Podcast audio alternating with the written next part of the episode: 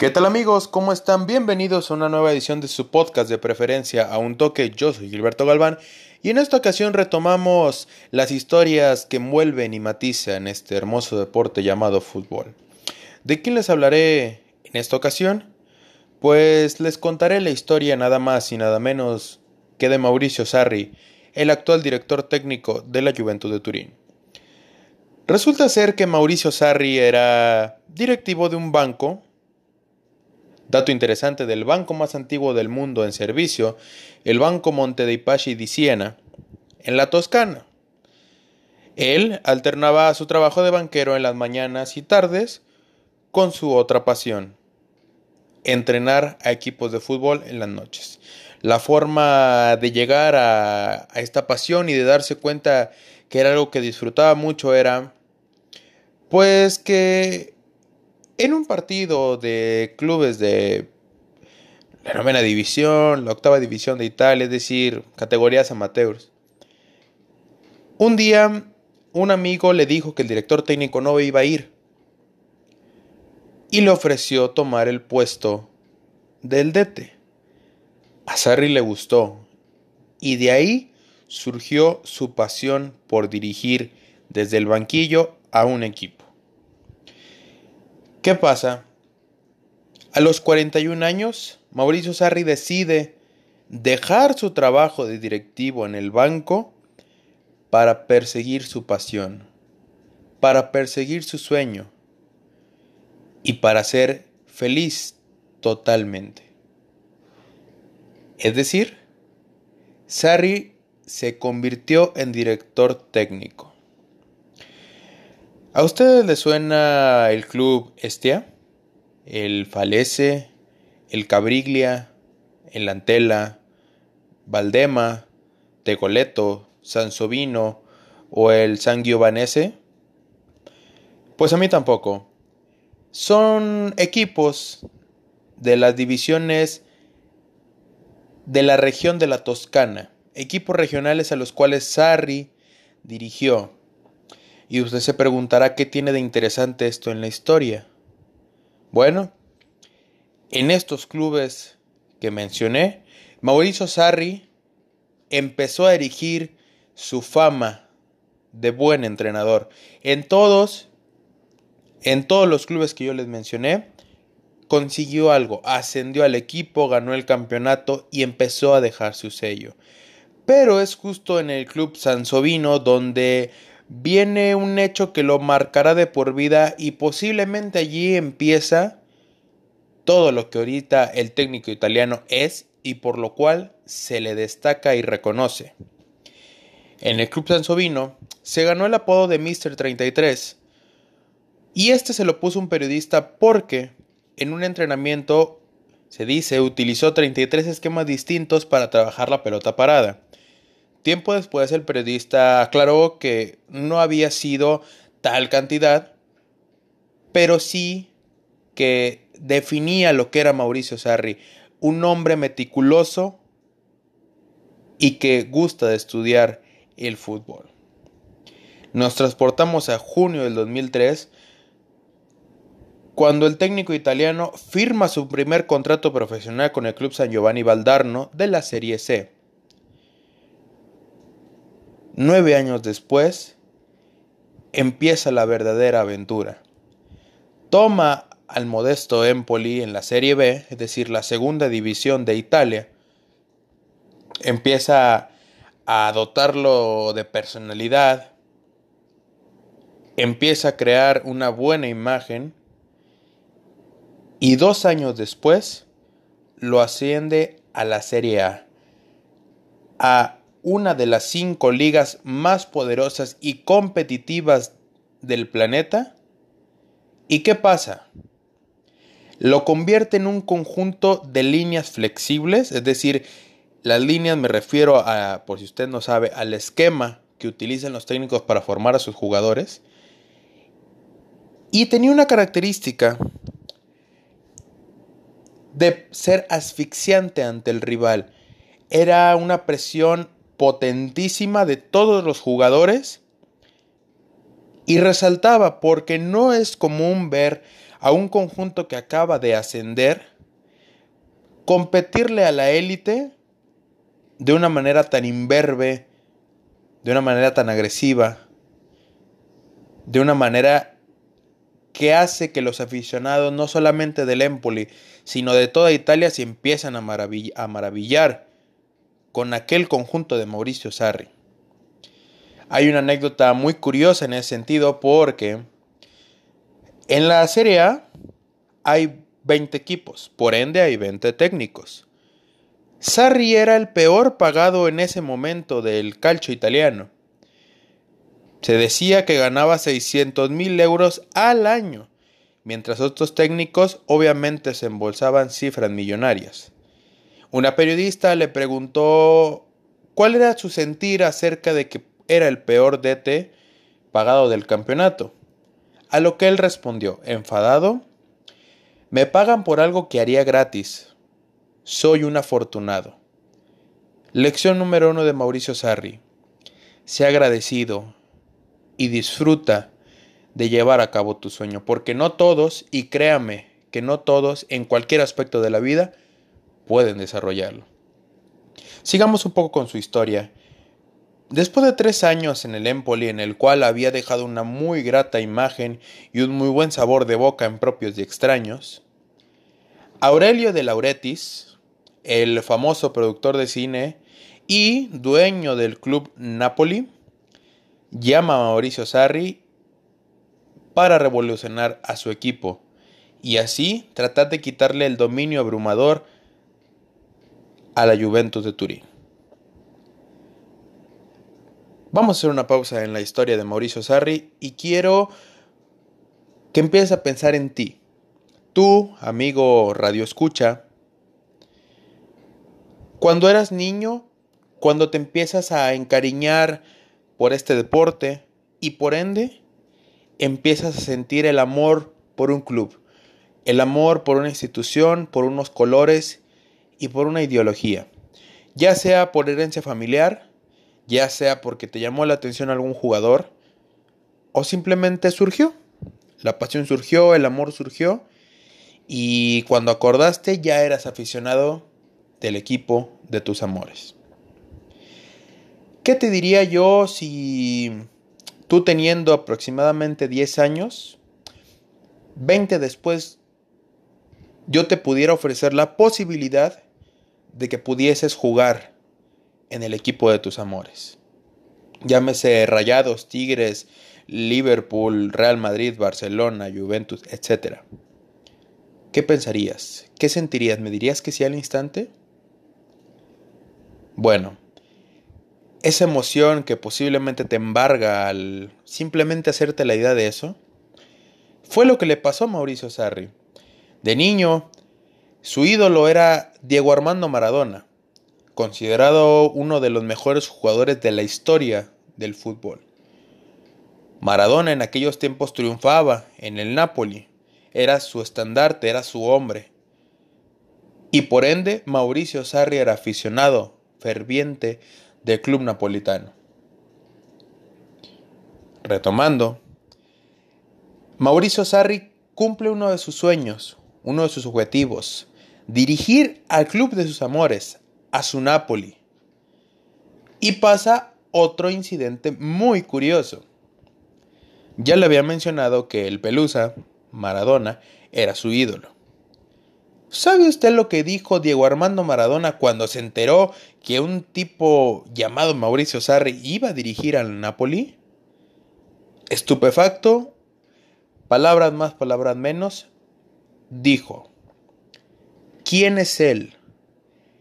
Necesitamos a un técnico que entienda la grandeza de este club. A lo cual Sarri respondió, con que él haya hablado de mí es suficiente. Para mí es un orgullo que él me tenga en cuenta. Lección número 2 de Mauricio Sarri. Toma las críticas de quien vengan, saca lo mejor de ellas y desecha lo demás. Porque a final de cuentas, amigos, amigas, Sarri lo tenía todo. El italiano iba a dirigir al Napoli, al club de sus amores, al que vio jugar y crecer y del cual su ídolo hizo un equipo importante en Europa. Aunque Mauricio Sarri no consiguió arrebatarle el dominio abrumador a la vecchia señora Ducalcho, sí dejó tres años buenísimos en el Napoli, donde vimos a un conjunto basado en un 4-3-3 dominante, asfixiante, rápido y de muy buen trato de balón. ¿A usted le gusta Dries Mertens? ¿Le gusta cómo juega? ¿Le fascina cómo se desenvuelve en, en, la posición de centro delantero a pesar de no tener las características clásicas de un 9 puro? De ser chaparrito, eso es mérito de Sarri. Sarri lo transformó en un 9 y hoy el belga es el máximo anotador del Napoli. A mi gusto, en, el, en ese conjunto vimos la idea más pura de lo que se conocería después como el sarrismo o el sarribol. Seguimos con la historia, ¿le parece? Pasan tres años, en el conjunto transalpino logra dejar una imagen todavía mucho más grata de la que había dejado en el Empoli, obviamente teniendo una plantilla con mucha más calidad, unas finanzas que podrían cubrir alguna que otra pretensión. Y llega un momento de decidir cuál sería su siguiente paso. Una llamada de Londres le indica que el Chelsea, uno de los conjuntos poderosos e importantes de la Premier League, requiere de sus servicios. Llega al Chelsea y a pesar de varias complicaciones y de algunos episodios bochornosos, incluido el de aquella aquel partido en el cual él quería meter a Willy Caballero por, por Kepa Rizabalaga y el arquero español dice que no va a salir y no salió, termina eh, conquistando su primer título importante, es decir, la Europa League. ¿Qué es la Europa League? Pues nada más y nada menos que el segundo campeonato de clubes más importante de Europa, después de la Champions. Hay un video que todavía circula por redes sociales y que obviamente en ese momento, causó mucho revuelo porque estás en a la víspera de en unos minutos poder disfrutar las mieles del triunfo y levantar el trofeo, el segundo trofeo más importante de Europa. Tienes a tus jugadores eh, gritando, festejando, besándose, abrazándose por el hecho de haber conquistado un campeonato importante, y contrario a lo que todos pensarían que estuviera haciendo bulla con sus futbolistas, Mauricio Sarri está a un costado, absorto, impoluto e inerte.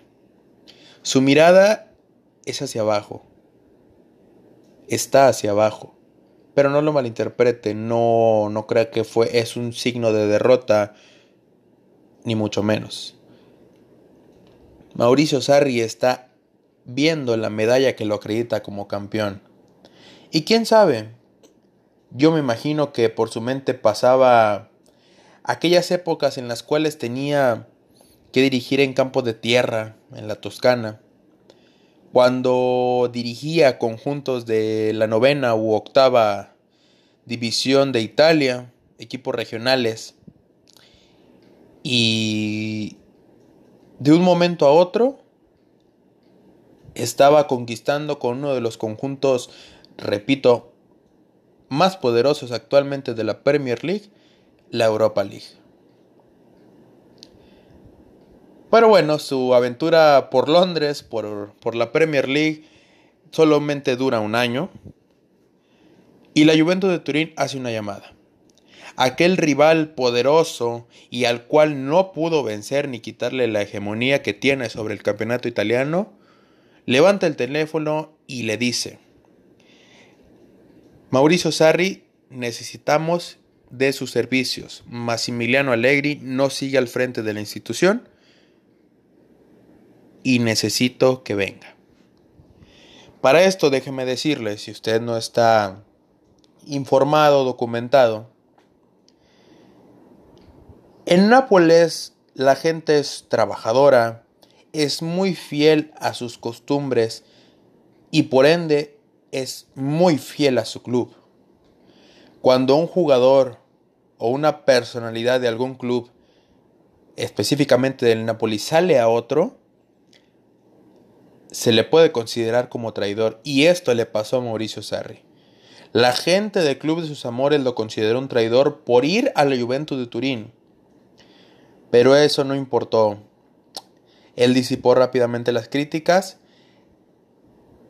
y a su llegada al cuadro Bianconeri, la declaración de Mauricio Sarri cimbró al fútbol italiano diciendo que el llegar a la vecchia señora representaba la cima de una carrera larguísima.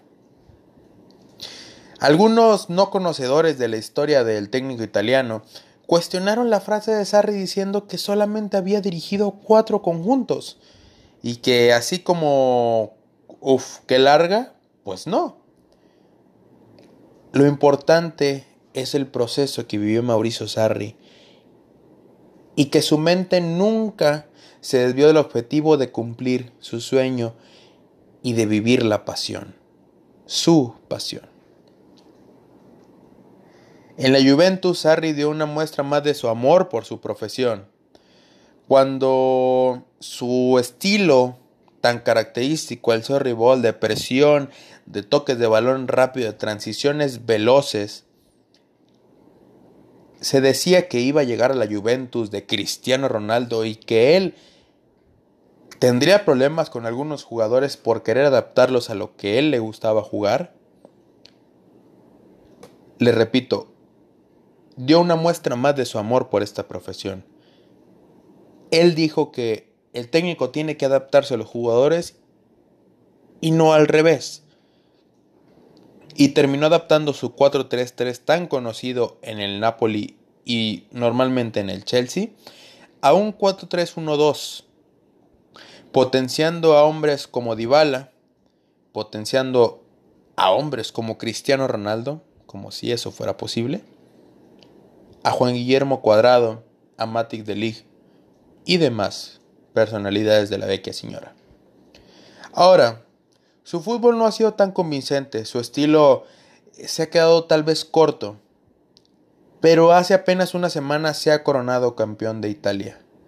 La novena copa, el noveno scudetto para la Juventus ha llegado y se ha convertido en el club, en el primer club que logra una hegemonía así de clara, poderosa y contundente en una Liga de Europa actualmente. En el calcio no hay conjunto que se le compare en títulos. Y más en que no jugando del todo correctamente, sigue ganando. Eso es un equipo grande. Ahora bien, Mauricio Sarri con 61 años ha conquistado Italia. Hoy se puede decir campeón de la liga de su país.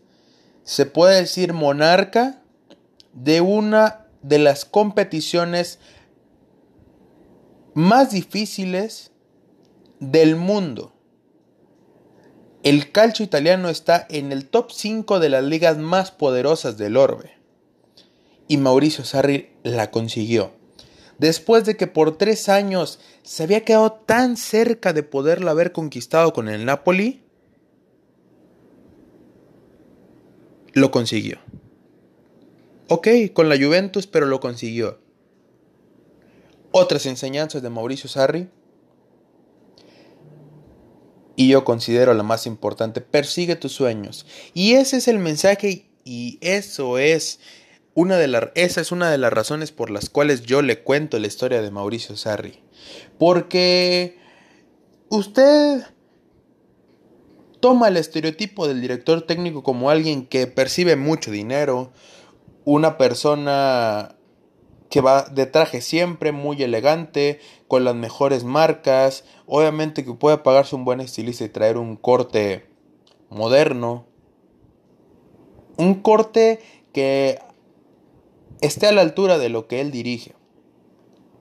Pues no, señores, Mauricio Sarri es una persona común y corriente. Tú te lo podrías encontrar en la calle y no dirías inmediatamente, ah, él es el técnico de la Juventus de Turín. Mauricio Sarri es un hombre con poco poco cabello, de lentes, un fumador empedernido y que, cansado de traer su traje en el banco, se transformó y ahora va de chándal. Va con pants y con camiseta deportiva cuando puede. A su llegada a la Juventus fue cuestionado acerca de este sentido, ya que se sabe que por contrato los integrantes de la institución Juventus de Turín tienen que portar traje. En el contrato de Mauricio Sarri se establece que en las cosas que sean fuera del terreno de juego se usará traje. Dentro, decisión de Mauricio Sarri. Entonces, la enseñanza y el mensaje que Sarri da y que yo les quiero transmitir es, no importa qué tan tarde o qué tan temprano hayas tomado la decisión. Si tú tienes una pasión, si tú tienes un sueño, ve tras ello. Sé feliz. Las cosas tendrán un final y todo indica que será la victoria o que puedas conquistar lo que siempre quisiste. Pero el propósito final no es solamente disfrutar de las mieles de la victoria, no es disfrutar de cuando terminas el camino. Hay que disfrutar el proceso y hay que saber valorar y encontrar las claves de enseñanza que este mismo te va dando. Sarri pasó mucho tiempo dirigiendo a equipos regionales, equipos amateurs. Y hoy, con 61 años de edad, es el director técnico más longevo en ganar la Serie A. Él se definió en tres cositas. Personalidad, y vaya que la tiene. Facilidad para hablar. Muchos de sus jugadores han dicho que transmite sus conocimientos de manera muy persuasiva, de las cuales, aunque puede parecer complicado, te da el tiempo para analizarlo y conocimiento. ¿Por qué? Porque eso hace que los dos primeros sean creíbles. Además, estudio 13 horas al día. Y ahí tenemos una lección más de Mauricio Sarri. Sí, puede ser un charlatán de primera, puedes hablar muy bien y endulzarle el oído a quien tú quieras. Puedes tener una personalidad que impacte al momento en el que tú entras a una habitación, que la gente te voltea a ver. Pero si cuando llega la hora de demostrar lo que tú sabes, pues simplemente no cuentas con eso, las primeras dos no valdrán. ¿Cómo generas el conocimiento? Estudiando, cultivándote, actualizando los conocimientos que ya tienes y no quedándote rezagado, porque hoy es una época en la cual no basta con lo que aprendes en un día o dos, no basta con lo que tus profesores te enseñan en la escuela, tienes que ser autodidacta, busca, genera, crea y entiende. Señoras y señores, me despido de esta edición de podcast ha sido un agasajo poder contarles esta historia de una de las personalidades más extrañas y enigmáticas, no solamente de Italia, sino de todo el planeta fútbol. Y los voy a dejar con una frase del propio Sarri, eh, que dejó en una entrevista cuando le cuestionaron acerca de cómo es que dejó un trabajo de director de banco por una profesión a la cual Él nunca supo si podía sacar provecho de ello, si iba a llegar a las grandes esferas. No sabía si él iba a poder vivir de eso. Pero Mauricio Sarri mencionó que dejó su trabajo porque estaba aburrido y tenía esta otra gran, gran pasión. Mi objetivo era hacer una vida en esta profesión. No fue una decisión llegar al más alto nivel nacional europeo. Solamente quería llevar a cabo mi pasión. Me despido, señores. Saben quién soy. Soy Gilberto Galván. En mis redes sociales me encuentran en Facebook como Gilberto Galván Quirino. En mi Instagram como arroba gilgalván-4. Y en mi Twitter como arroba quirino-galván. Nos veremos después para charlar de fútbol.